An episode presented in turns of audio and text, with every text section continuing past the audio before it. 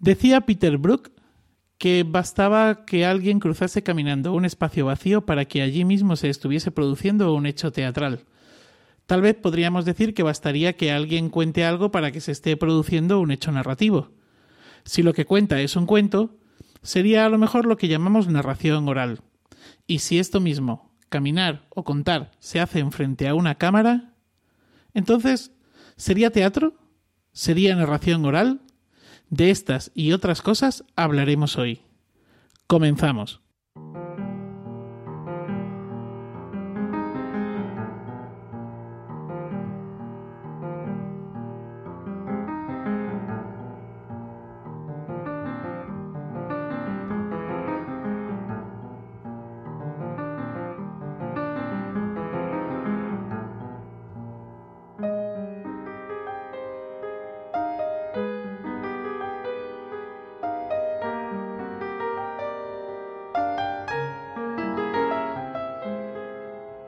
Bienvenidas, bienvenidos. Somos Anabel, Nicole, Andrés, Pep y Manuel y esto es Iberoamérica de Cuento, un podcast quincenal dedicado al mundo de la narración oral en Iberoamérica, un podcast de la red de podcast Emilcar FM.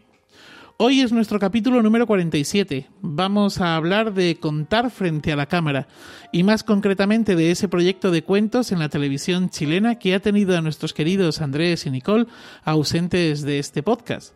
Sandra hoy excusa su presencia, pero está atendiendo otros asuntos bien importantes y no había manera de poder cuadrar las agendas.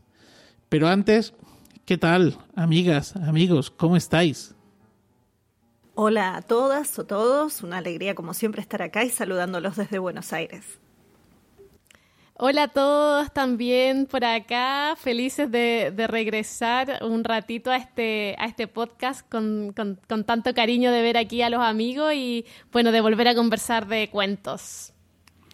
Hola, ¿qué tal? Manuel, Anabel, hola Andrés, Nicole, que os hemos echado mucho de menos. ¿Qué tal? ¿Cómo estáis? Yo muy feliz por, por el podcast y por encontrarnos, reencontrarnos. Aquí también, contento de, estar aquí otra vez para conversar de cuentos y de verlos a los amigos, que, que al final el podcast al final era, era como de eso igual, de verse entre los amigos, así que muy contento. Sí, sí, la verdad es que estoy bastante feliz y además me siento totalmente un privilegiado de coordinar este podcast y de ver vuestras caras ahí con la ausencia de, de, Sandra, pero bueno, pues no se puede tener todo en esta vida. Hoy es nuestro último podcast, el último podcast de la temporada, porque prometemos volver en septiembre. Y no queríamos cerrar esta temporada sin recuperar a Nicole y Andrés y que nos contaran cómo ha sido esta aventura en la que se han eh, metido. Eh, bueno, pues si os parece, empecemos por el principio. ¿Cómo surge este proyecto que habéis llevado a cabo? ¿Cómo se llama? ¿Dónde se ubica? Dadnos algunos detalles, por favor. Bueno, eh, hemos estado estos meses de ausencia trabajando, como decía Manuel, en este programa televisivo que se llama Los Cuenteros. Eh, nos llegó esta propuesta de parte de Televisión Nacional de Chile, que es como el, canal del Estado, eh, creó en la pandemia un canal educativo que se llama NTV y es el, canal familiar de, de TVN, que es la Televisión Nacional Chilena. Y eh, es un canal educativo con mucho énfasis en el patrimonio, en la cultura popular y em, a través del Festival Chile Cuentos ellos habían visto nuestro trabajo en narración, estaban interesados en que mantuviésemos como un contacto y querían llevar los cuentos a la televisión eh, abierta.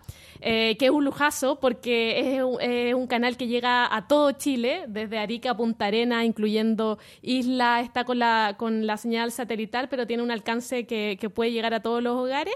Y entonces al principio nos sorprendió mucho que quisieran darle este espacio a los cuentos y de ahí, bueno, hay Andrés que cuente más de todo el trabajo, que, eh, que Pep también estuvo involucrado. Eh, doy, hago el, el anuncio que lo tuvimos ahí invadiendo su casa durante unas semanas, pero ahí ya que Andrés cuente.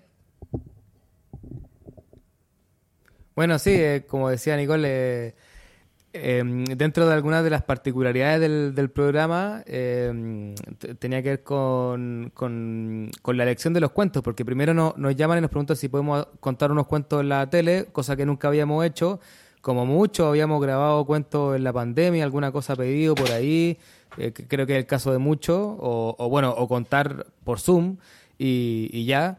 Y entonces, bueno, nos no, llega esta propuesta eh, y, nosotros decimos, bueno, sí, sí, podemos hacerlo, eh, pensando que serían dos o tres cuentos. Y dicen, sí, claro, porque sería un programa de 26 capítulos. ah, bueno, 26 cuentos. Ah, vale pensando que iba a ser como digamos que teníamos un año para hacerlo, y dicen, sí, esto, esto el, creo, no sé si fue el 28 de diciembre, aparte era Día de lo Inocente, así que podía hacer una, una broma, y dicen, sí, esto sería para que se estrene en marzo. Entonces, bueno, lo, vimos muy difícil, pero eh, no, no, nos embarcamos. Bueno, y ahí recibimos la, la ayuda de, de, Pep. ¿Cómo fue recibirnos ahí, Pep? claro, aquí yo, aquí yo es la parte que puedo, que puedo comentar o que puedo preguntar, ¿no? Porque mm, de pronto te piden 26 cuentos para tener listos, preparados para contar en unos meses, además con unas particularidades concretas. Que esto, esto también es muy determinante y muy interesante y es algo que tiene que ver también con las propuestas televisivas, eh, quizás no tanto en la radio, que de ahí podríamos también hablar y poder eh, confrontar o hacer un espejo, ¿no? Por mirar. Pero, ¿qué eran las particularidades? Pues por un lado el tiempo, ¿cuánto tiempo eran los cuentos que os pidieron? Tenían que tener una duración aproximada de 13 minutos. Eh, sí. O sea, que es que encima no son ni cuentos muy cortos, pero tampoco son cuentos muy largos. Te da como para un tipo de cuentos concretos, ¿no? Y además, como dices, al ser ese canal, eh, ese canal cultural, familiar, pues hay algún tipo de cuentos que quedan directamente excluidos, ¿no? entonces, aquí el trabajo que, hicisteis, que hicimos, fue una búsqueda, pero no, no buscamos 26 cuentos. ¿Con cuántos cuentos os fuisteis de aquí? De, de, tu casa, yo creo que como, no sé, pero una buena cantidad, unos 10 quizás, o 12. Sí, unos 12 más, o sea, como unos 36, 38 cuentos en total. Ah, claro, o sea, claro, digo, de los que finalmente quedaron, claro, pero, pero sí, nos fuimos con 40 o así para ir revisando y, y aparte... Eh, eh, que esto es otra cosa interesante, que nosotros teníamos que elegir el cuento con estas particularidades, las explico brevemente, básicamente tenía que ver con que, con que fueran cuentos divertidos, o sea, no necesariamente todo el tiempo divertido, pero que tuvieran algo de humor. Entonces se nos quedan ahí afuera muchos cuentos buenísimos que, que no tienen eh, humor necesariamente, eh, y además que hubiera una cierta paridad de género y que no fueran solamente protagonistas hombres, por ejemplo. Voy, voy, eh, a detenerme un poquito para explicar lo del humor. Lo que pasó es que eh, la productora del programa, antes de que empezáramos a gestionarlo, vio un cuento de Andrés de Pedro Urdemales cuando, en, el, en el marco del Festival Chile Cuento. Un cuento cortito que cuenta Andrés de Pedro Urdemales que dura como 12, 13 minutos, es chistoso, es familiar. Entonces ella vio esto y dijo, yo quiero hacer un programa de televisión con 26 cuentos como ese. El problema es que no teníamos 26 cuentos tal cual ese. Claro, bueno, ahí Pep sabe, porque comentamos, contamos mucho de eso, que mm, eh, primero, no pueden ser 26 de Pedro de Males, tampoco hay 26 cuentos buenos de Pedro de Males. Eh, bueno, hay, o hay algunos que son buenos, pero son muy, muy cortos. De hecho, el último cuento con el que cerramos, ya nos faltaban muchos cuentos y finalmente eh, tomamos tres historias de Pedro de Males que las juntamos en un cuento que lo contamos entre los dos. Eh, porque además lo que iba a comentar antes es que muchos de los cuentos que, habíamos escogido dentro en la biblioteca de Pep y, con la ayuda y más la investigación eh, no fueron aceptados, digamos. O sea, como que no, esto se nos escapa como de lo... Entonces, bueno, ese fue todo un trabajo de, de, repertorio. Pero además, después de que estaba elegido y aprobado como el resumen, o sea, este cuento se trata de un niño que se le pierde no sé qué, cuando estaba aceptado el resumen, había que hacer un guion. Y, y esto es muy particular en la narración oral porque, eh, bueno, hasta donde sabemos, cada uno trabaja distinto, pero nadie escribe un guion, ¿no? O sea, a lo mucho toma unas notas, hace un, unos dibujos, algunos por ahí, pero nadie escribe un guion completo. Y ese guion se tenía que mandar a la, eh, fondo a la dirección de contenido del canal. Y dentro de ese guion, algún chistecito, alguna cosa, em, podía, o sea, había una devolución de, mira, esto mejor no lo digamos porque, eh, claro, como llega mucha gente, puede ser ofensivo. Y bueno, y ahí eh, se podía, eh, súper buena onda igual, o sea, se podía conversar y explicar por qué creíamos que sí, o directamente encontrarle razón y, bueno, cambiarlo. Pero ese trabajo de escribir los guiones eh, fue bien particular porque es, es mucho tiempo. Eh, pero también al mismo tiempo nos obligó como a pensar mejor la estructura porque teníamos la o teníamos que grabarlo, bueno, después ya nos metemos en lo que fue la grabación misma, pero eh, lo ensayamos un par de veces en la casa y después era grabarlo directamente. Eh, excepto dos o tres que eran del repertorio, pero, pero que serán totalmente lo, la excepción. Claro, eh, esto es uno de los problemas, yo creo que lo hemos citado en más ocasiones, uno de los problemas que tenemos los cuentistas, ¿no? Y es que no tenemos texto, tenemos discurso. Entonces, como no hay texto, eh, te ponen en un escenario a contar y de pronto tú puedes decir cosas que están eh, totalmente inesperadas, imprevistas, y eso forma parte de lo que es el juego narrativo. O sea, es algo que sucede eh, naturalmente y que así ha sido. Y, y, entonces todo es todo eso se va perdiendo, ¿no? Hay algunas cosas me imagino que también se van ganando, como has dicho, ¿no? Al tener que escribir aparece esa estructura más clara, la puedes ir reforzando, puedes ir buscando variantes que sean eh, que encajen mejor, pero por otro lado hay algunos elementos que quedan fuera y que pueden ser más o menos significativos, más o menos relevantes, ¿no? La idea de tener un cierto control sobre lo que vas a contar, la idea de que tienen que ser chistosos, humorísticos, claro, pues queda fuera Blancaflor, ¿no? O las tres naranjitas del amor, que son cuentazos que dices, hombre, pues en 12 minutos, 13 minutos se pueden contar estos cuentazos, pero no, no se pueden contar estos cuentazos porque no son divertidos, ¿no? Sí, yo iba a decir, al hilo de, de lo del guion, que me estoy encontrando a la hora de entrar con el cuento en espacios escénicos, en teatros, ferias eh, de teatro, etcétera, etcétera, que no, nos piden guion del espectáculo que tenemos de, del ñaque, el de Cuéntame un, clásico. Y hoy precisamente llegó una invitación para el festival, eh, no me acuerdo ahora mismo, ya me vais a perdonar, el de Lima, en Perú, y, entonces una de las cosas, estuve viendo las bases y una de las cosas que pone es guion. Y me llamó también muchísimo la atención. Yo me quedaba pensando, y para sumarle a esto que Manuel está diciendo, así ya les hacemos la pregunta completa. Eh, ¿El guion que les pedían era un guion respecto al cuento o también era un guion respecto a eh, lo que después iba a ser la dirección de cámara y todo el trabajo escénico, fílmico, digamos, audiovisual? Porque claro, no sé si son dos guiones distintos o si se trabaja de dos formas diferentes, pero bueno, si eso lo tenían que tener en cuenta también cuando estaban mandando esto. Y esto que vos decís, Manuel, de la gente de Lima, lo hacen todos los años. Siempre piden o que uno mande el cuento o que les mandes el guion, cosa que es muy raro. sí.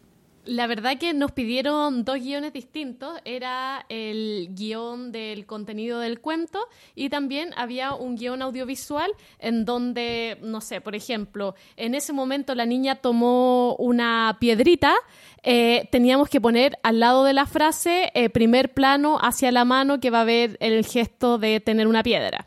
Eh, en tal momento había un diálogo, entonces diálogo del padre hacia cámara 1, diálogo de la madre hacia cámara 2 y eso lo hicimos en el primer cuento y luego hablamos con ella y dijimos, por favor, no podemos, no podemos con esto porque le quitó, o sea, lo intentamos hacer y la verdad no pudimos, así que ni siquiera lo logramos con el primer cuento, porque estar pensando mientras uno contaba, decir, tengo que mirar a esta cámara mientras digo esto, eh, como no, no, fue imposible, la verdad, y quedaba demasiado pauteado y poco natural, y a ellos parte de lo que querían era que se rescatara esta idea de la narración oral viva, porque habían tenido otras oportunidades de llevar cuento a la televisión como con este formato más cuadrado, como más actuado, más correcto, eh, en donde cada palabra estuviese bien pronunciada y no querían eso.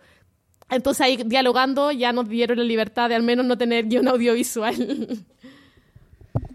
Hay una cosa más del repertorio que quería comentar que, que creo que es de las cosas positivas que... Eh, eh, tiene que ver como con, la búsqueda de, variantes, porque claro, eh, estaba ahí un cuento de alguna recopilación que estaba bien, pero no calzaba esto, por bueno, lo, de siempre. Y entonces, claro, buscamos muchas variantes. Eh, ahí sí que nos ayudó Pep con, con, el catálogo y buscando el, el, ATU y qué sé yo. Y entonces, y, y, y, algunas veces las variantes igual no terminaban de convencernos a nosotros o a la televisión. Y, tuvimos que, que, crear, digamos, como unas, unas variantes propias en alguna escena. y no sé si en todos los casos, pero hay unos cuatro o cinco eh, que quedamos muy orgullosos. O sea, como que dijimos, e, e, esta, esta versión quedó muy buena. Em, y claro, eso tiene que ver con, eh, con que estamos obligados a mandar a, enviar un guion. No, no, teníamos tiempo de prepararlo con el público, a ver qué, qué pasaba.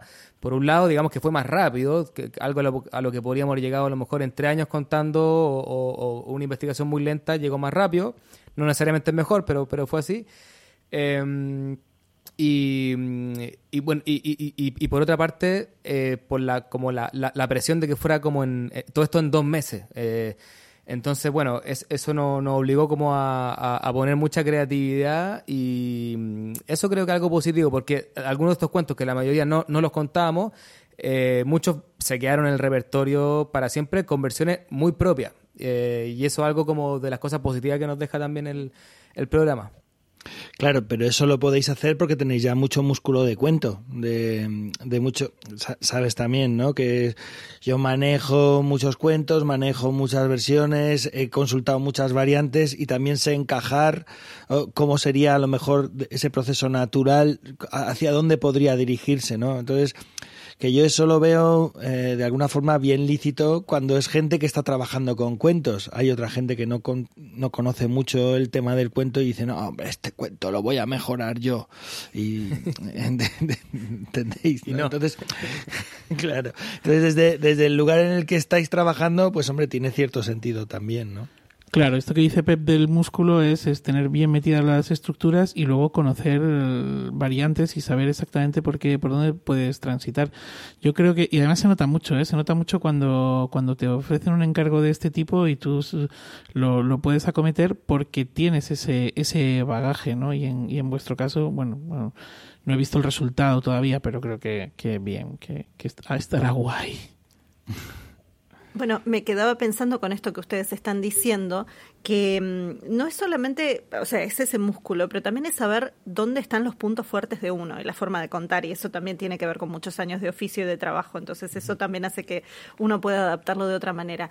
Pero me quedaba pensando también que es distinto contar frente a la cámara que en el escenario o en otros espacios donde uno está compartiendo espacio con la audiencia, ¿no? ¿Y cómo fue esto de contar eh, frente a la cámara, o mejor dicho, frente a las cámaras, porque creo que tuvieron dos, eh, y, un poco también, eh, digamos, más allá de que ese primer guion que les hicieron hacer, por suerte ya después no quedó, porque es cierto que digamos, es como una especie de corset, ¿no? Que, que constriñe, que limita mucho.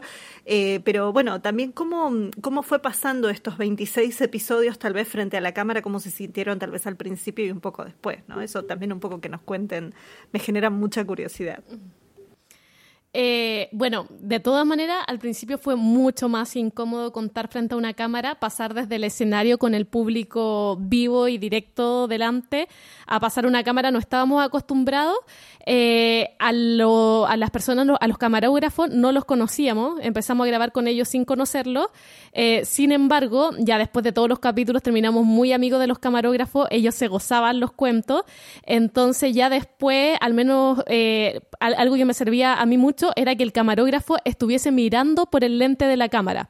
No que tuviese la cámara lejos y mirase por la pantalla, sino que se pusiese en el lente, porque yo sabía que si le hablaba a, la, mm, al círculo de la cámara, me estaba mirando él con su ojo por ahí, entonces yo le estaba hablando a él y, así con las dos cámaras, entonces le estaba hablando a personas y los veía a ellos cómo se reían detrás o los gestos que hacían, entonces veía público, que creo que es muy distinto. Eh, al principio ellos, por ejemplo, no entendían tampoco tanto de los cuentos, entonces quizás la primera versión estaban como más lejos, como cuando graban algún comercial de televisión y eso no servía. Entonces como cuando ya los empezamos a hacer parte a ellos como camarógrafos, como público, cambió muchísimo y ya nos fuimos soltando y ellos empezaron a entender los chistes, las dinámicas y bueno, fue muy chistoso porque ellos, eh, por ejemplo, uno es de acá catalán y nos contaba en la semana que andaba diciendo palabras chilenas porque eran cuentos muy campesinos en su casa todo el día y que ya la familia le preguntaba por qué estaba hablando así y, y tenía el tono cambiado y decía, entonces se reía mucho porque decía, ya me quedó el tono del cuento acá y ando hablando así. No, y además que eh, hicimos cuatro jornadas y en cada jornada grabábamos seis o siete cuentos. Creo que fueron seis, seis, seis y ocho la última. Entonces era mucho y eran jornadas largas. O sea, partíamos a las ocho de la mañana y terminábamos tarde, almorzábamos entre medio igual. Eh, entonces, claro, era, era como, como intenso. Y, y también de, tu pregunta, Anabel, eh, creo que una de las cosas interesantes que a mí me quedó como aprendizaje eh, fue nos pidieron hablar con, o sea, contarle a- a dos cámaras. Nosotros habíamos grabado estos cuentos que contaba Nicole del, del Festival Chile Cuento. Era a dos cámaras, pero uno mirando siempre la misma y la otra cámara como que se paseaba un poco para mostrar, pero no le contábamos a las dos cámaras. Era a una y la otra te mostraba un poco de perfil. Entonces, desde la dirección audiovisual de- del canal nos dijeron, no, o sea, traten como de contarle a las dos cámaras por- porque sea más dinámico. Eh, que para nosotros cómo, porque no somos actores, no, no- no- no estamos acostumbrados, pero finalmente eh, vimos ya en qué momento podemos ir cambiando de cámara y por qué, para que, para que quede como algo eh, fluido y natural y no sea como porque sí. Y medio naturalmente después conversamos que... eh, eh, las partes de la segunda cámara eran sobre todo el comentarista del que habla Carolina Rueda, que va comentando. Entonces, ese era un gran momento para hablarle a la segunda cámara. ¿sí? Uno le está hablando, contando el cuento, y cuando viene este comentario de narrador, este comentarista, a la segunda cámara queda súper bien, porque era como que, como el, el aparte, se, se sale de la narración para contar algo. Y mm, eso fue como natural, digamos, no lo pensamos, pero dijimos, mira, est- esto que dice Carolina, acá se ve claramente eh, representado. Es un gran momento como para, para cambiar. Y luego lo, lo último, hacia los últimos capítulos, probamos de contar los dos, porque lo estábamos haciendo solamente uno y al final logramos grabar creo que cuatro capítulos entre los dos. Eh, y eso ya tuvo como otra implicancia y nos, fal- nos faltaba una tercera cámara. O sea, eso eh, quedó más dinámico, pero faltaba la tercera cámara y, y se nota. Y era muy difícil, eh, esto ya creo que no tiene mucho que ver con, o tanto que ver con la, con la, la grabación, eh, o sea, con contar con la tele, pero sí cuando estuvimos hace poco con, con, Manuel y Carmen en, en Alcalá y les comentamos esto de el que no está contando, ¿qué hace el que no está contando? Que lo tienen ahí muy trabajado y Manuel y Carmen, eh, a lo mejor comenta un poco Manuel de esto, pero eh, trabajan como el que no está contando como que juega con el público, ¿no? Un poco, los va mirando. Entonces ahora no teníamos esa posibilidad. Entonces el que no estaba contando era muy difícil. Creo que fue una de las cosas más difíciles del- de la narración como a dos. Y tampoco podíamos mirar a la cámara porque las cámaras estaban con el que estaba contando.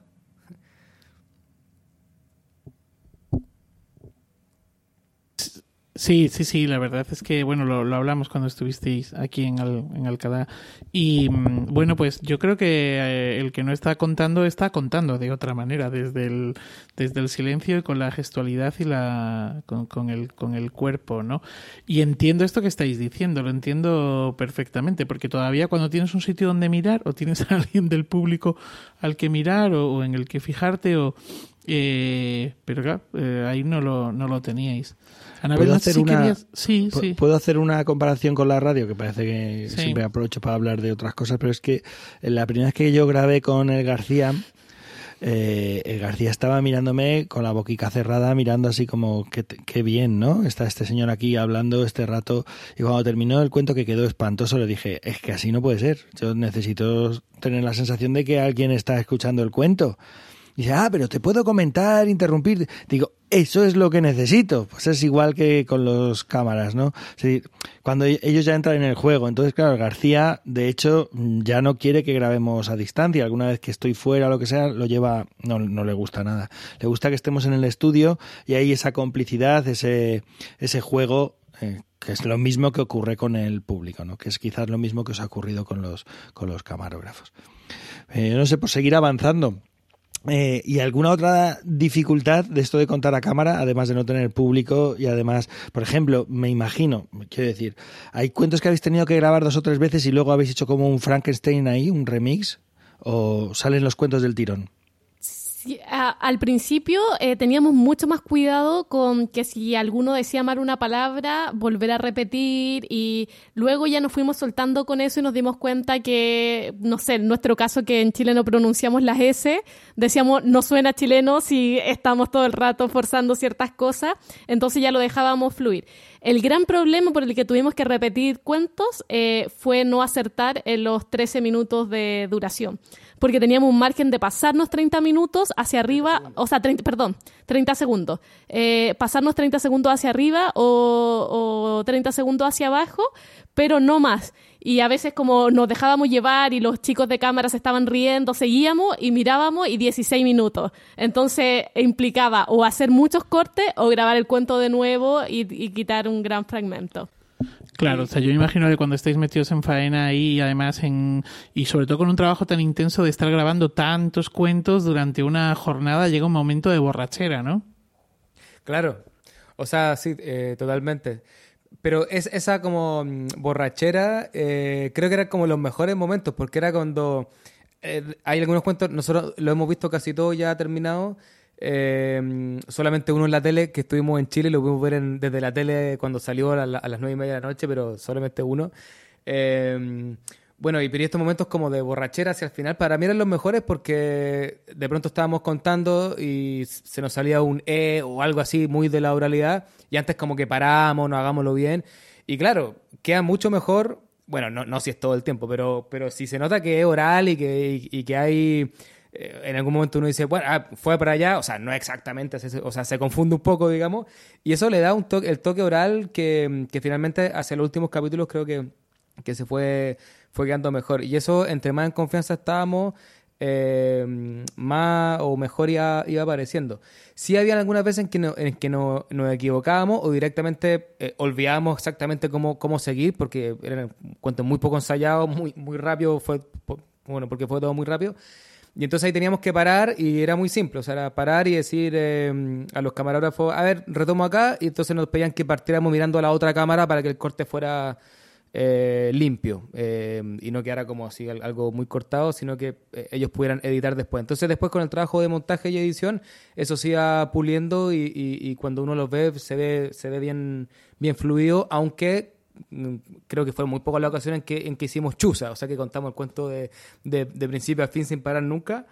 Eh, a veces por problemas del sonido del micrófono, a veces por problemas nuestros, porque entró alguien, porque sonó el aire acondicionado, o sea, todas esas cosas que en una función, en un colegio da lo mismo, o, o se sigue, o se improvisa, o lo que sea, y acá había, eso sí que había que parar.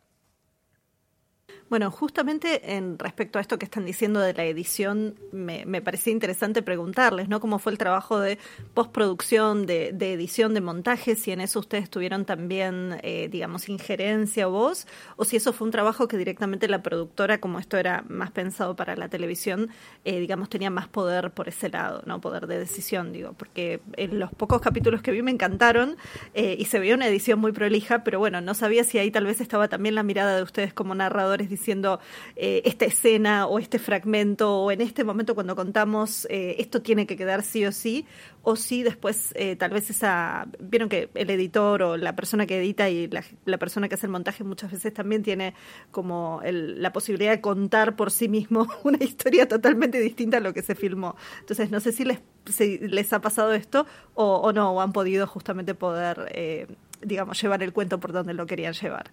Al principio estuvimos mucho más presentes en la parte de edición, luego ya el editor quedó como libre, ya entendiendo la estructura de los cuentos.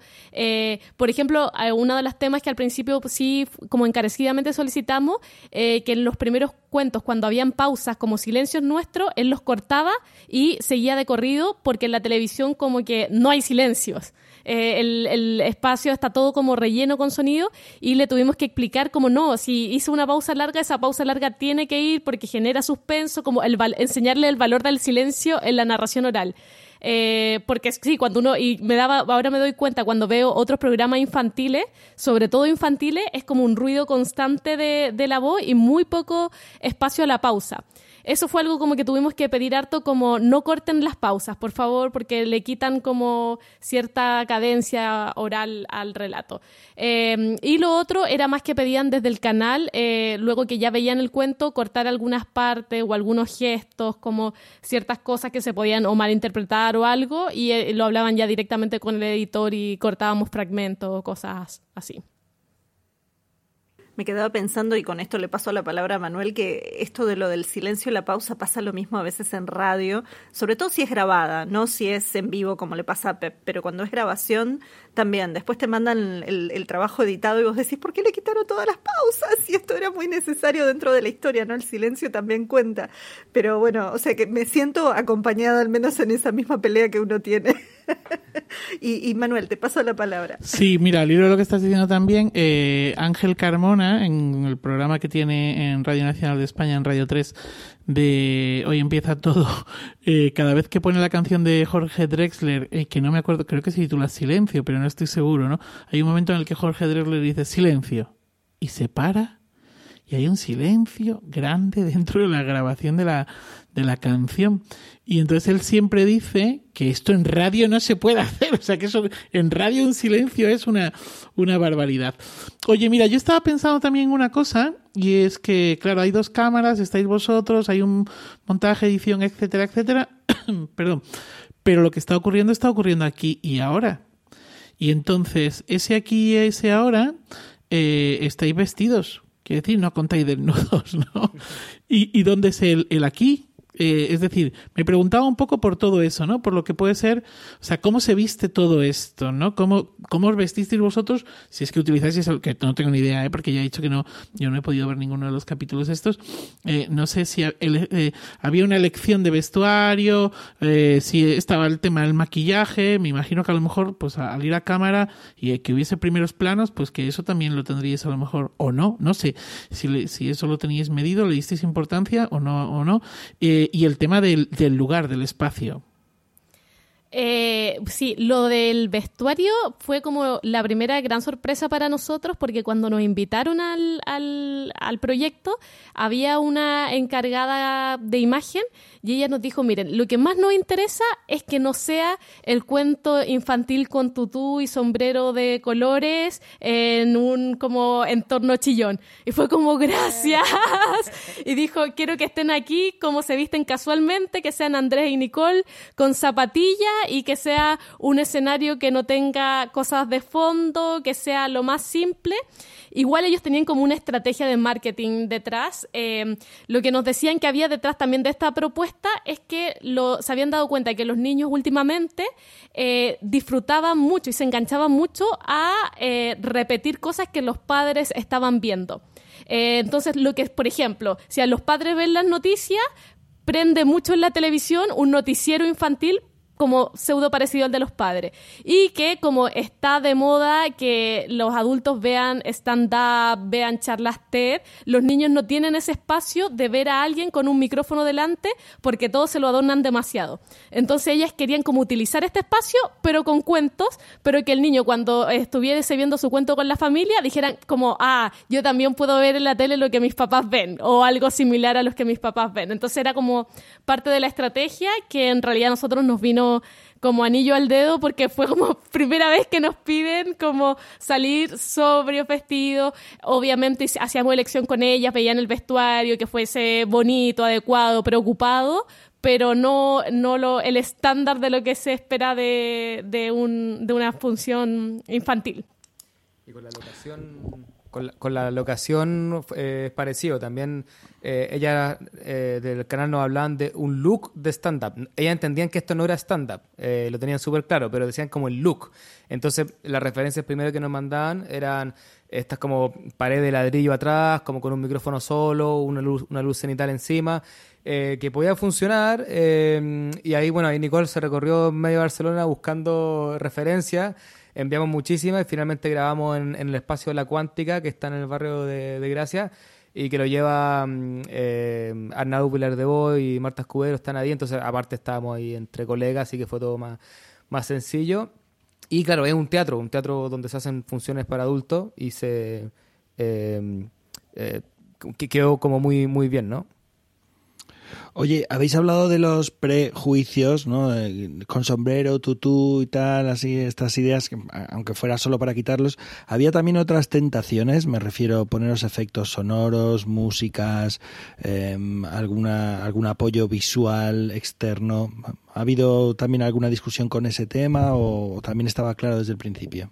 Eh, no desde el principio en realidad ellas querían algo sobrio, pero sí querían hacer prueba. Entonces, por ejemplo, probaron como con aplausos en vivo en, dentro de este como look stand-up, eso como aplauso extra al final del cuento, pero se dieron cuenta de inmediato que cambiaba, cambiaba el formato de la narración oral y que no encajaba. Y lo que sí nos pidieron fue musicalizar, como que entendían que, que las historias tienen un valor por sí mismo, pero igual nos explicaban que como para televisión igual se quedaba como un mejor producto eh, con música. Y ahí trabajamos con jazz y fue muy una experiencia muy bonita en los primeros capítulos eh, que trabajamos con Cornelius Trio Jazz, que además es mi familia, eh, mi, mi, hermano y mis sobrinos que son músicos, pianistas, guitarristas y, tienen su banda de jazz, y eh, compusieron a, a pedido de la canción. Entonces todo lo que iba sonando era solicitado por la canción, pero la verdad es que para ellos fue un trabajo muy arduo, entonces solo duraron como, o sea, eh, eh, lo hicieron por unos capítulos y luego ya entró un musicalizador de televisión que también muy bien, pero no fue como con este detalle de cada cuento pensado con jazz. Y ellos quieren seguir en el proyecto y ahora estamos pensando en hacer en funciones en conjuntos, pero eh, implicaba así mucho trabajo componer 13 minutos a pedido de un cuento, pero en verdad lo, los primeros capítulos eso aportó mucho, al menos yo no había contado con con música y, y, además no molestaba porque yo no contaba con la música en el momento, sino que ellos la ponían después al servicio del cuento y, y, y además como cada tonada iba de acuerdo, por ejemplo, no sé, como si era del campo chileno, era jazz con cueca y si en un momento no sé, me acuerdo, por ejemplo, en un momento que yo cuento que una niña se metió un poroto en la boca y que se hizo una fiesta de sabores en su lengua y ellos ahí pusieron como salsa y cumbia, entonces mientras yo narraba eso sonaba como la salsa de fondo, entonces iba todo muy pensado en lo que se iba contando y, y quedó bonito. Nicole, Nicole, perdona, ¿qué se metió qué? Un, un poroto, una, un frijol, una judía. Ah, vale, vale. No sé qué, qué significa de... poroto acá. ¿Qué, ¿Qué, nivel de bullying latinoamericano que está pasando en este momento, me parece? No, yo les quería preguntar en relación a esto, la musicalización realmente fue un personaje, o sea, era un personaje más que estaba ahí con ustedes y también un poco era parte de la audiencia, me parece. Pero también, ¿qué pasó con el tema del sonido en general? Digo, ustedes mencionaron recién algo de, de la postproducción ¿no? y de la edición de sonido. Eh, ¿Cómo fue también grabar ahí en ese, porque estaban grabando en una sala de teatro, me imagino que tuvieron que adaptar varias cosas para que el sonido fuera lo más claro posible, o tuvieron que hacer trabajo posterior de esto? ¿Qué, qué digamos, cómo, cómo fue su experiencia en eso también? Eh, no, bien simple. Nosotros, o sea, el, la, la, productora audiovisual nos traía sus micrófonos, tratábamos primero como de, de esconderlo un poco, que no se viera, y después dijimos, bueno, en realidad eh, o sea, estamos con micrófono, ya no, no hicimos mucho problema por eso. Eh, me recuerdo que el primer cuento que ya había salido súper bien era un cuento que yo contaba de antes, entonces como que era, era más sencillo que, que saliera más fácil. Eh, y hubo que grabarlo como tres veces porque el micrófono tenía un ruidito, así como si fuera Iberoamérica de cuentos, así como con un... y, y, entonces, claro, lo tuvimos que grabar dos o tres veces eh, y, y, eso pasaba bastante, pero, pero en general eh, con el micrófono acá y después ese sonido se... Eh, se, se en, en, la edición se, se, montaba todo y sí había que hacer un trabajo de postproducción con bajarle a la música aquí, subirle un poco el volumen a la, a la voz acá, eh, un ruido acá que hay que bajarle, pero la verdad es que nosotros no, no nos metimos en eso, sino que solo hizo directamente la, eh, el, editor del, del video final. Sí, yo eh, antes había, hemos hablado de ese público contar a cámara y contar a un público que es ausente, ¿no? Pero claro, el producto ya está ahí, ya se ha visto y hay un público que, bueno, no es un público presente en ese directo, pero claro, un público que ya, que ya ha visto el producto que habéis generado, que habéis creado. ¿Qué tipo de, feedback, de, de os ha llegado de todo esto? Tanto por parte de, del público como por parte de, pues, de la propia televisión, si, si, es que lo tenéis, claro. Sí, eh, el, feedback es curioso porque el feedback que nos llega es sobre todo de las mamás o los papás que ven el cuento con sus hijos porque los niños, o sea, raramente, o sea, no, no, no, lo estamos viendo como después de una función. Entonces es muy raro que ellos se meten a escribir y encuentren la matriosca, aparte entender que por qué la matriosca es los cuenteros y, y los cuenteros no tienen un Instagram ni nada. Entonces, eh, feedback directo de, de, niños no hemos recibido más que a través de los padres que dicen, a mi hijo le encantó, los vimos, qué bueno. entonces hemos recibido ese feedback. Y, y, y en general, el, al canal, bueno, está súper contento. Eh, tanto así que el, el, el, horario estelar es de las nueve y media de la noche de los sábados, que es como un horario donde se junta con la familia eh, a ver algo en, la tele. Y, eso era eso está solo para los estrenos. O sea, como se estrena ese día y después ya pasa su horario normal, que puede ser a las 3 de la tarde o a la hora que sea. Y, la temporada ya está por terminar, falta que se, que se pasen como seis capítulos solamente y no lo han bajado a las nueve y media de la noche porque ha tenido una, una buena recepción. Así que son como, es el tipo de feedback que nosotros tenemos, bueno, que al canal le ha gustado, que estamos muy contentos, lo que nos llega a tener de las redes sociales, que son sobre todo adultos. Eh, y no hemos ido todavía a colegio, no sabemos si nos va a pasar, no sabemos, puede que no, que en un colegio digan, ah, usted de los cuenteros, podría ser, eh, entonces ahí podríamos tener otro feedback, pero como estamos en Barcelona, eh, no lo hemos tenido, así que no sé, no, no, no lo sabemos. Pero entonces, eh, ¿y el proyecto, si están tan contentos, el proyecto continúa, no continúa, no sabéis? No lo sabemos. puede ser, o sea, no, no, lo que nos han comentado es que, bueno, que le ha gustado mucho. a veces pensamos que, que nos podrían pedir una segunda temporada y decimos, bueno, pues si quieren 26 cuentos de nuevo, populares, de humor y con paridad de género, y no sé dónde los vamos a encontrar. en casa, en mi casa. Sí, hay que venir. a donde ves dos meses, porque ya contamos todos los... Así que, bueno, no sabemos. Tenemos también alguna, alguna idea de, propuesta de, vuelta, si es, que, si es que nos piden algo así. Pero bueno, por ahora nada, o sea, todavía no, termina de pasar la primera temporada y, aparte que, que, en el fondo el contrato eh, los videos son nuestros, digamos, eh, nosotros podemos utilizarlos, subirlos a nuestras plataformas, YouTube si queremos, y también son del canal. Entonces el canal los tiene a perpetuidad, o sea que ellos pueden pasarlo hasta 50 años más, seguir pasando los mismos cuentos nos vamos a ver ahí viejitos, mira, cuando éramos jóvenes y entusiastas y contábamos cuentos. Oye, em, yo tengo una preguntita más, ¿no?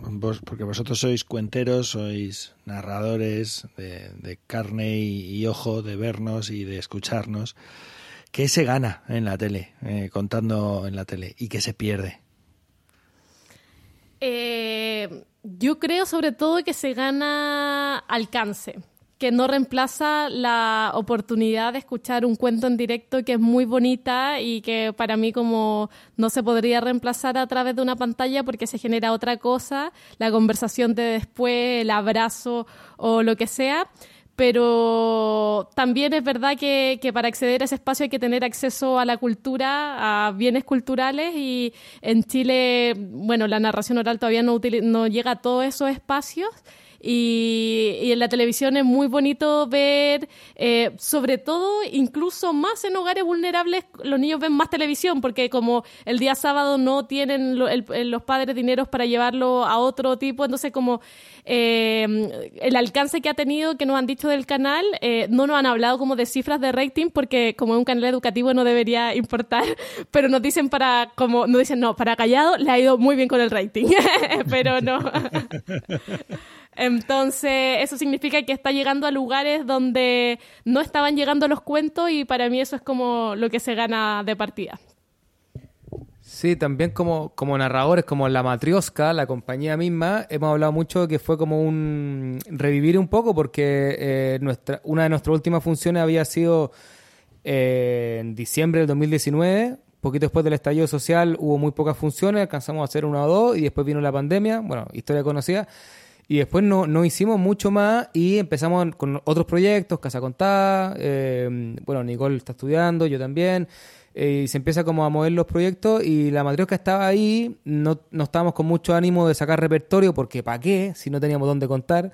Entonces, dándole con los mismos cuentos de siempre. Y entonces, creo que si algo ganamos fue como meternos de nuevo en los cuentos, sobre todo los cuentos populares que, que hemos ido desarrollando con el tiempo, ese interés eh, que hoy día digamos que es principal y meternos ahí, encontrar cuentos que siempre uno lo había mirado de lejos, uy, algún día contaré Juan Grillo, pero está por allá y, entonces ahora, bueno, hay que, hay que contarlo porque el sábado se graba, hay que hacer un guion Y eso, nos quedamos con mucho repertorio nuevo. Eh, empezamos eh, a contar juntos cuentos infantiles, cosa que nunca habíamos hecho. Eh, así que como que profesionalmente también fue como... Yo diría como que nos, nos empujó de nuevo, eso como lo más personal de, de, la, de la compañía. y sobre todo como experiencia. o sea, digamos, yo, yo, no me dedicaría toda la vida a contar en la tele, no, no me interesa, o sea, preferiría contar siempre en un colegio o con gente del frente, pero creo que es, creo que es bien interesante y que, y que uno también aprende otras cualidades que puede tener y que, y que no la ha, ha explotado nomás. Eh, como por ejemplo la capacidad de eh, adaptar un cuento en muy poco tiempo y, eh, y contarlo. Quizá también lo que decía antes Pep, como ver, ah, mira, llevamos de años trabajando en esto, hemos aprendido, hemos tratado de mover por todas partes y, y, tiene un resultado porque somos capaces de adaptar un cuento en una semana y bueno, un ensayito ya contarlo y que quede más o menos bien. Así que cre creo que eso es lo que más se gana. Y lo que se pierde creo que es lo que decía Nicole, ¿no? O sea, se, echa mucho de menos eh, la mirada, el abrazo. Pero bueno, se ganan otras cosas. Me quedo pensando en esta pregunta que antes les habían hecho Pep y Manuel respecto a, qué pasaría después, si hay una posible segunda temporada o no. Bueno, obviamente todo eso es eh, expresión de deseo también de que se conozca más el trabajo de ustedes y el, el trabajo cuentero eh, y más en un medio tan masivo. Pero sí me quedaba pensando que en este caso y para, este, para estos 26 episodios sí les habían pedido cuentos que fueran, eh, digamos, de la región chilena o de, digamos, de habla hispana, de América Latina. Eh, de repente ustedes sumarían si tuvieran que hacer más o si tuvieran que buscar más, digo, esto de pensar, bueno, ¿dónde se consiguen 26 cuentos más? ¿Se irían para otras regiones o pensarían tal vez que les van a pedir también que se mantengan dentro de la misma región, por ejemplo? Porque ahí tal vez se abren las puertas a otras variantes y a otros lugares. Eh, sí, la propuesta es una pregunta inicial, un poco en el aire igual. La propuesta inicial era los cuenteros, que suena algo como muy chileno, como patrimonial. Eh, sin embargo, yo creo que si existiera la posibilidad de otras eh, temporadas tendríamos que hacer alguna adaptación. Así tal cual como está, quizás lo que se podría hacer es que cada temporada tuviese un sello distinto, como cuentos del mundo, cuentos de sabiduría, y que la primera temporada de Los Cuenteros haya tenido este, este como tinte pintoresco, como de, de, de campesinos pillos, de astucia. Eh, pero sí, la verdad, nos, ya en los últimos capítulos no, nos costaba mucho encontrar eh, cuentos que tuviesen todo esto. Entonces, definitivamente tendríamos que hacer algunas variables. Bueno, yo tengo una, una última reflexión así, porque claro, eh, habéis hablado cuánta gente ha participado en todo esto. No solamente vosotros, la búsqueda, yo me puedo sumar aquí en el trabajo que hicimos de repertorio, los camarógrafos, eh, las personas de montaje, los editores, ¿cu ¿cuánta gente? Um, tampoco es tanta, ¿no? Como 15 quizás. Sí, como 15. Ah, claro, entre la musicalización. 15, claro, entonces es, es, quiero decir que es que estamos hablando de pasar los cuentos a un lenguaje audiovisual y con gente que sabe manejar ese registro, ese lenguaje. ¿No? Es decir, hay un, un, proceso, un trabajo que yo también me gustaría resaltar y destacar aquí. Es decir, no es, bueno, me voy a coger el teléfono, me pongo aquí con el computador, la computadora, me pongo aquí, me grabo un cuentecito. No, aquí hay un trabajo eh, enorme grande con producción, con gente de luz, de sonido, gente de cámara, gente que, que luego hacen los montajes, gente que revisa los textos, los guiones. Entonces, eh, claro, eh, es más difícil que el producto sea peor, ¿no? Es, es, es bien interesante así. Hay un montón de gente que maneja ese lenguaje. Entonces, yo me gustaría resaltar, incidir, y no sé si queréis comentar algo sobre eso, porque cuando pasamos de lo que es la oralidad, lo que nosotros hacemos contando de viva voz, a este otro espacio, que es un, un espacio distinto, hay que hacerlo de la mano eh, de gente que sabe. Pienso, ¿no? No, eh, absolutamente de acuerdo, Pep. Eh, yo ahora eh, entendí la importancia de, la frase pastelero a tus pasteles, porque cuando, no sé, nosotros contábamos un cuento como y veíamos el producto, como escuchábamos que el cuento había salido fluido y se entendía, para nosotros estaba perfecto. Y luego lo pasábamos como a la parte de dirección del canal y nos devolvían un montón de comentarios como se tiene que arreglar esto, esto. Y yo decía, pero ¿de dónde sacan eso si no se ve? y cuando claramente veía, no sé, el corrector de color como no, hay sombra en este lado de la cara y eso hace que no se vean estos gestos. No, eh, el, el, estampado de la polera genera ruido y está haciendo que la imagen, eh, o no, la luz que entra por acá no le está dando profundidad y pareciera que fuese un cuerpo sobrepuesto en un fondo y no que, fue, no que es un teatro en vivo. O no, no se, no se ve sombra del camarógrafo, entonces se ve falso porque que no se ve el pu un montón de cosas que yo decía, pero y en realidad importaban para el producto final. Eh, y a mí, la verdad, para ser sincera, todavía me pasa que a veces veo el producto final y digo, pero esto está igual que al principio, después de todo el trabajo, pero es porque no tengo el ojo audiovisual de todos los que hicieron la corrección de color, de sombra, de profundidad, que eran lenguajes que yo no manejaba y que sí importan para que quede algo como bonito y bien hecho. Sí, quizá agregar respecto también a lo que decía Pep de la cantidad de gente que ha trabajado, eh, que hay algo como que agradecer de la oportunidad, que podría no haber sido así, es que creo que toda la gente que trabajó estuvo en función de los cuentos. O sea, como que el protagonista fueron los cuentos, incluyéndonos, ¿no? Como el, no eran ni los narradores, ni, bueno, ni, los guiones, ni, eh, o sea... Eh, ni, ni, la imagen, eran los cuentos. Y, y creo que finalmente eso igual queda. Em, y todos trabajaron como por eso.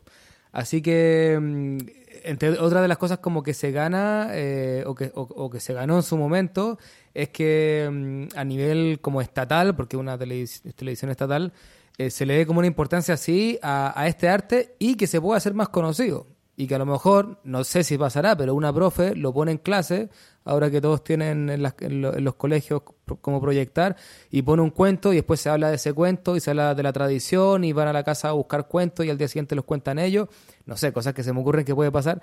Eh, creo que eso se gana a partir de, eh, de alguien que está en un puesto eh, y que toma una decisión por un arte siempre visto un poco menor, pero toma una decisión y pone a toda esta gente a trabajar por ese objetivo. Entonces creo que es una, una linda oportunidad, como no solo para nosotros como narradores, sino eh, para, el colectivo en general y bueno, y para el país. O sea, como que, que, podamos redescubrir los cuentos, porque aparte son cuentos chilenos o de otras culturas, pero que, se cuentan en Chile. Y bueno, eh, tienen como ese componente patrimonial también que podría ser interesante en, en la mm. educación, por ejemplo. Claro. Yo, vamos, yo desde luego el trabajo este que habéis hecho creo, sin haberlo visto, que tiene muchísimas posibilidades y, un buen alcance. Y como no lo he visto, ¿dónde lo puedo ver? bueno, en, nuestro canal de, YouTube subimos los primeros seis capítulos. Eh, si buscan, eh, quien está escuchando, los cuenteros los, o los cuenteros NTV o los cuenteros La Matriosca, bueno, por alguna de esas razones, o directamente va al canal de La Matriosca. Eh, Ahí va a encontrar eh, los primeros seis capítulos y seguramente subiremos un par más, al menos de los que estamos contando juntos por tener algunos, algunos distintos. Pues allá que, allá que iremos. Bueno, sin duda alguna ha sido toda una experiencia bien interesante y, a la que, bueno, pues seguiremos la, pista. Ha sido un placer eh, hablar con vosotros y que nos hayáis contado este proyecto y seguramente volveremos a tocar este asunto en el podcast de contar ante la cámara.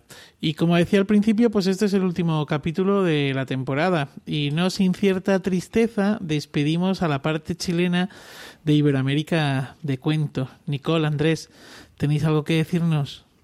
Ay, que los vamos a extrañar, vamos a extrañar esta junta de contar historias, pero mm, bueno, necesitábamos darle un, un espacio a otros proyectos que, que van surgiendo pero eh, definitivamente vamos a buscar alguna forma de escabullirnos de vez en cuando, ver qué están haciendo, cómo podemos eh, volver. Eh, pero sí, en, en, en, el elenco fijo dejamos el, el, proyecto, pero lo dejamos con, con, todo el cariño y las buenas vibras para que este equipo hermoso que se está armando junto, o sea, que ya se armó y que ya está adelante, eh, le vaya muy bien y sigan siendo un aporte para la narración oral, para los narradores y para todos los escuchas en los hogares de Iberoamérica de Cuento. Eh, bueno, a mí me da, me da mucha nostalgia. Eh, claro, uno quisiera como tener el, el, tiempo y- para todos los proyectos que a uno le gusta hacer también. eh, y eh, me gustaría hacer un par de cosas. Primero, que la gente que nos está escuchando, que este es el capítulo 47. O sea que, que si se están sumando ahora, bueno, hay, hay 47 capítulos con formatos distintos, está todo en, en, en Emilcar FM, los pueden revisar ahí y han habido entrevistas maravillosas. O sea, ahora sí, por decir alguna rápida, me acuerdo mucho una entrevista que le hizo Pepa a Yoshi Yoki, eh, que creo que fue una de mis favoritas. Eh, ha venido, a, eh, ha pasado por Iberoamérica de Cuentos, narradores de, eh, de todo el mundo prácticamente. Y, y que bueno, que, que eso queda ahí y aparte queda en muy buenas manos con, con Manuel, con Pep, pero también con Sandra y con, y con Anabel. Eh, y, bueno, que, que, que me da mucha nostalgia. eh, nada más que agradecerle a toda la gente que nos ha seguido, que nos ha escuchado. Eh, a Pep que tuvo la idea y nos hizo la invitación. A Manuel que se sumó de inmediato. A Jota que nos ha acompañado siempre con, con el sonido, con, con todo el trabajo ahí. Con paciencia. Con mucha gracias por paciencia. toda la paciencia, Jota. Porque nosotros como grabamos con el mismo micrófono, el pobre Jota lo teníamos vuelto loco. Eh, y, y nada, que larga vida a los cuentos. Bueno, gracias a... Madre mía, ¿verdad, ¿eh? Me da una tristeza esto. Yo estoy también así con un poco la, la La lagrimita. sí, sí. No, gracias a vosotros, Nicole, Andrés. Gracias porque ha sido un placer compartir este, este tramo de, de nuestras vidas. Creo que hablo por Pep y hablo por mi nombre propio, nombre propio eh, con vosotros. Ha sido bueno y que seguiremos viéndonos y encontrándonos en otros lugares, pero igual que eh, comentamos siempre, hay una trastienda, ¿no? Eh, antes y después de cuando grabamos. Y una de las primeras cosas que hacemos, cuento aquí una, intimidad, es que cuando nos vemos, eh, pues nos ponemos al día de, de qué es lo que estamos haciendo, de qué ha pasado ese día concreto en el que vamos a grabar, nos sonreímos y nos abrazamos a través de la, de la pantalla de este estudio de grabación de Riverside, que es la herramienta que, mm, que utilizamos. Y, y bueno, pues hoy ha ocurrido eso, ¿no? El hecho de encontrarnos con vosotros, pues ha sido eh, maravilloso. Como es maravilloso, pues encontrarnos con, con Sandra y Anabel todos estos eh, capítulos atrás. Entonces, bueno, pues es, es eso que también vamos a perder, no solamente el, el poder estar eh, recibiendo vuestras aportaciones. Pero sabéis que esta es vuestra casa y que aquí, bueno, pues que podéis incorporaros en, en cualquier momento, asomaros por esta ventana que es Iberoamérica de cuento. Y para ti, oyente, pues si no eres de los que habituales, sino que te asomas hoy al programa por primera vez, eh, pues eh, sabrás que cuando, o al revés, que me estoy liando, lo que quiero decir es que si eres oyente habitual, eh, pues sabrás que cuando Nicole y Andrés hicieron este paréntesis se sumaron como colaboradoras Sandra desde Huesca y Anabel desde Buenos Aires.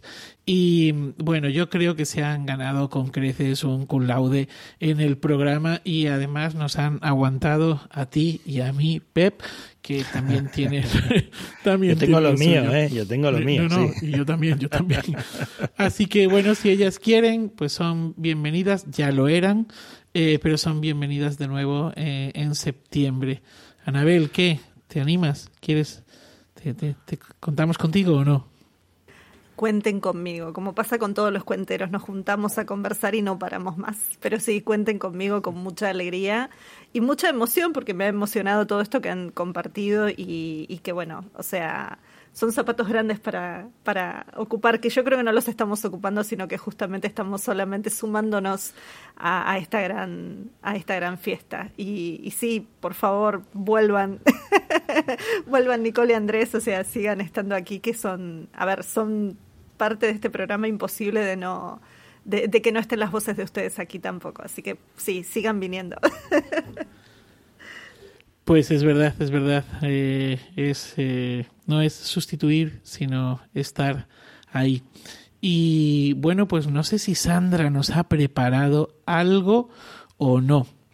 Sí, sí que me asomo a esta ventana, aunque solo sea para deciros que me ha dado mucha pena no poder estar hoy con vosotros y sobre todo coincidir con Andrés y con Nicole, que me hacía mucha ilusión poder estar con ellos también en las ondas.